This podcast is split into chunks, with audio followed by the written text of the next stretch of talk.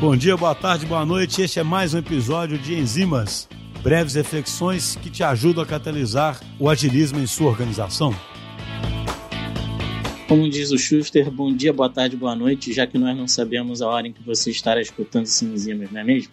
Eu me chamo Petro Zabib, tenho 18 anos na área de desenvolvimento de software, sendo os últimos 5 anos focados na agilidade. Eu estou como gerente de projetos há 12 anos no Médio Grupo, que é um curso preparatório para estudantes de medicina realizar o seu sonho de passar num concurso de residência médica. No Enzimas de hoje, eu gostaria de trazer uma visão um pouco diferente do que nós estamos acostumados a ouvir e ler por aí, que é quase a demonização da alta gestão, que quase nunca compra, entre aspas, a agilidade e a média gestão, que se agarra ao modelo tradicional.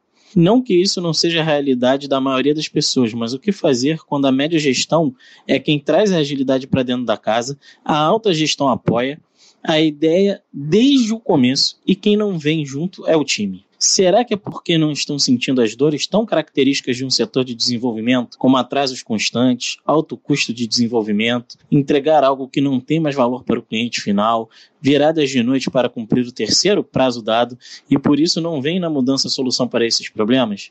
Será que estão acomodados em suas zonas de conforto onde gerar valor e entregarmos resultados é indiferente? Ou será que o problema está justamente na média e alta gestão, que apesar de apregoar que agora tudo é diferente, que os times devem se responsabilizar pelas suas entregas, devem ter autonomia, se, se organizar, se comprometer com as entregas no dia a dia, tirando as cerimônias, acaba que está tudo como antes? Para dar um pouco da minha visão, eu acredito que se ainda não chegamos no nível de maturidade esperado, pode-se ter um pouco de tudo isso acima, e o importante é conseguirmos entender o cenário com clareza para que todos possam tocar nas feridas durante uma retrô, gerando planos de ação, inspecionando se os planos estão trazendo resultados, pois essa é a base da agilidade transparência, inspeção e adaptação, independente de qual framework você esteja usando no momento.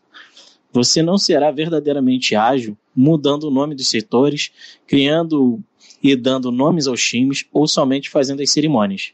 Por falar nisso, fuja das cerimônias fakes, onde nada do que é dito nos leva para sermos melhores na próxima sprint. Olhe para o seu time. Se ele negocia qualidade, ele não é ágil. Para fechar, eu realmente acredito que para vencermos as barreiras, seja ela no time, média ou alta gestão, os resultados falam por si só. Vamos focar em entregas de resultados, pois sem isso, todo o resto não faz sentido.